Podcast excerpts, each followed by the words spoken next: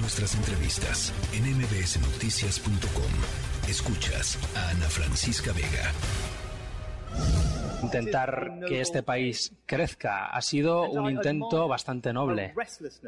Admiro su intento incansable por hacer un cambio. Pero algunos errores se han cometido. No se trata de malas intenciones, de hecho es todo lo contrario. Pero los errores eh, están ahí aún así. Por eso he sido elegido como líder de mi partido y como vuestro primer ministro. En parte para arreglar esos errores. Y ese trabajo empieza inmediatamente.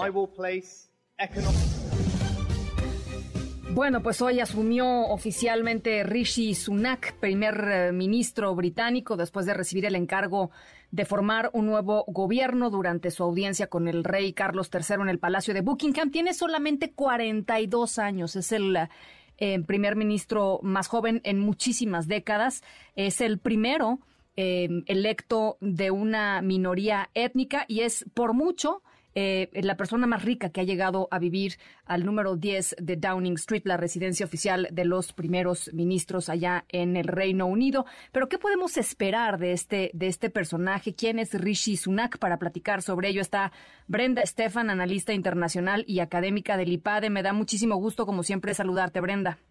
Muy buenas tardes, Ana Francisco, un gusto estar en tu programa.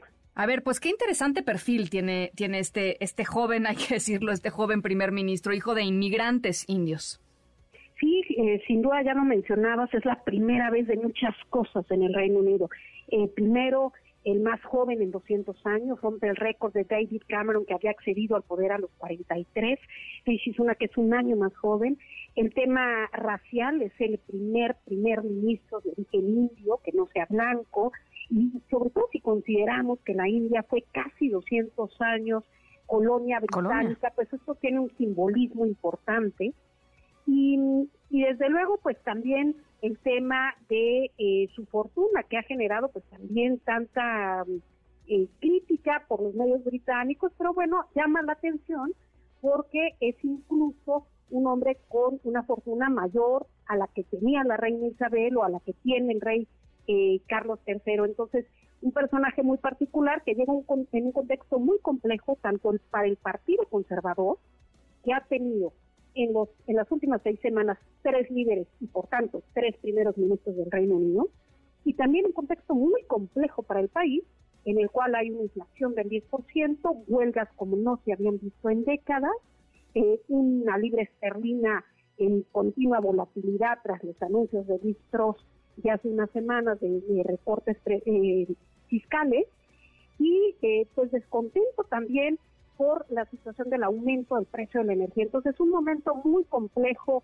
para el Partido Conservador, para el país, y Rishi Sunak que llega pues con nuevos bríos, pero que eh, siempre, pues digamos, no es un cheque en blanco este poder después de todo lo que ha pasado en las últimas semanas en el Reino Unido. A ver, él, él fue muy, eh, eh, eh, pues muy generoso en sus palabras con, con respecto a lo que Liz Truss hizo en sus, en sus 40 días, 44 días al frente de, del timón en el Reino Unido.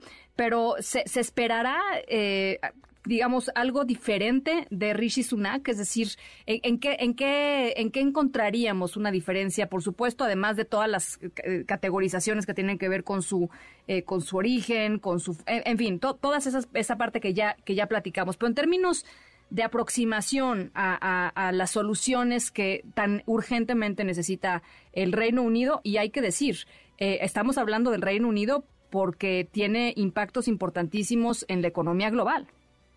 Claro, el Reino Unido es la sexta economía global y por tanto eh, su funcionamiento es importante para el comercio global e incluso para la inversión extranjera directa en otros países, incluido América Latina.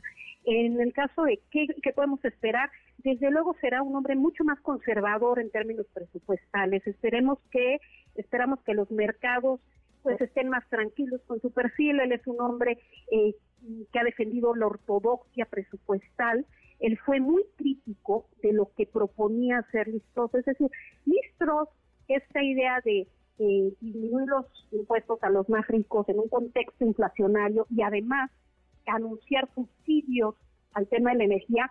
Rishi Sunak lo criticó durante la campaña de hace unas semanas en el Partido Conservador y dijo eso va a generar tremenda inflación y volatilidad en los mercados. Y el tiempo le dio la razón. Entonces, el partido da una vuelta en U, va por el, por el candidato que había perdido en las elecciones hace, apenas unas semanas y lo que se espera es un camino de mayor conservadurismo en términos de la toma de decisiones, un presupuesto mucho más equilibrado que se tiene que presentar el día último de este mes y donde todos los ojos eh, de los mercados están puestos para ver cuáles son las primeras decisiones de Rishi Sunak en términos presupuestales, pero me parece que en términos de lo que hizo saltar del gobierno a habrá una gran diferencia en términos de la política económica, fiscal y eh, financiera del Reino Unido. Sí. Ahora, ¿qué nos puedes decir sobre el, el, Rishi Sunak y el Brexit? Porque uno pensaría que por ser más joven, y, así estaban las encuestas, así dieron las encuestas durante eh, toda la eh, álgida campaña del Brexit y eventualmente la votación, eh, pues que la gente más joven estaba menos convencida, digamos, de, de los beneficios del Brexit, pero no es el caso de, de, este, de este hombre. Así es, y en general los, los técnicos, los economistas estaban en contra del Brexit y sin embargo Rishi Sunak, un hombre preparado, eh, con cartas académicas, desde el primer momento estuvo a favor del Brexit, hizo campaña a favor de este, es por eso que fue nombrado viceministro de Hacienda May, un poco como un premio a esta campaña activa, siendo él un parlamentario joven, pues abiertamente hizo campaña a favor del Brexit. Y en los últimos meses si bien la política exterior no es el tema favorito de Rishi Sunak, que no habla mucho de ella, habla mucho más de los temas económicos, sociales y políticos, sí ha dejado entrever, bueno, pues que desde luego el Brexit continúa, como no se preveía pudiera haber cambios, eh, pero la línea de él es un poco más suave en cuanto a las negociaciones con Bruselas, es decir, él se acerca más a la, a la visión de Teresa May, digamos, que habla de, eh, habla de un Brexit duro, un corte fuerte con Bruselas, y pues eso eh, podría llevar a una mejor negociación con la Unión Europea en un momento en que siguen habiendo cabos sueltos eh, del Brexit que siguen generando escosor entre Londres y Bruselas. Entonces, pues eso puede ser una buena noticia para Bruselas en términos de la guerra en Ucrania. Ha sido muy claro en que continuará el apoyo del Reino Unido a Ucrania y la denuncia a la invasión rusa. Y digamos que, eh, pues también ha dicho varios comentarios en términos de que la mayor amenaza del Reino Unido en el mediano y largo plazo es China. Entonces no hay, digamos, en política exterior enormes cambios, lo que sí es claro pues es la línea del Partido Conservador, que tiene en sus liderazgos importantes a puras personas a favor del Brexit, cosa que además creo no cambiará en el corto plazo, llegue quien llegue al poder. Bueno, pues interesante. La verdad, el perfil de él me parece eh, eh, eh, interesantísimo. Habrá que ver. yo, yo lo vi muy cobijado por el Partido Conservador, pero hay que ir viendo cómo se va consolidando pues su liderazgo dentro del propio Partido Conservador y frente a, una crisis este, económica brutal que está enfrentando el Reino Unido. Ya, ya iremos viendo y comentando, Brenda, los niveles de popularidad, que, que, yo sé que no necesariamente lo son todo, pero sí tienen una, una interesante manera de presentarnos la temperatura en las calles ¿no? de, los países. Sin duda, y hoy es difícil saber porque estas elecciones, la de Liz Truss y la de él, pues se dieron dentro del grupo del Partido Conservador, es decir, este caso el de Rishi Sunak por los legisladores, los parlamentarios, pero no es un voto de la población británica en un momento tan álgido.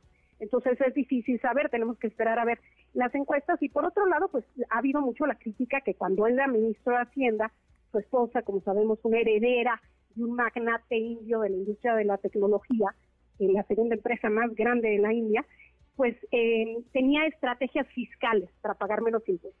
Totalmente legales, pero fueron muy eh, criticadas por algunos eh, liderazgos de la política y eso pues hace que tenga ahí algunos reflectores puestos en el tema del manejo de su patrimonio, ¿no? habrá que ver eh, si sorprende en los siguientes semanas y meses antes de los dos años en donde habrá elecciones generales. Hoy el Partido Conservador está 30 puntos abajo del Partido Laborista. Qué bárbaro. que ver si Luis una logra hacer algo para mejorar la posición de su partido para hacerlo más competitivo. Ese, ese, ese dato es impresionante. Gracias, eh, Brenda. Te mando un abrazo. Muchísimas gracias.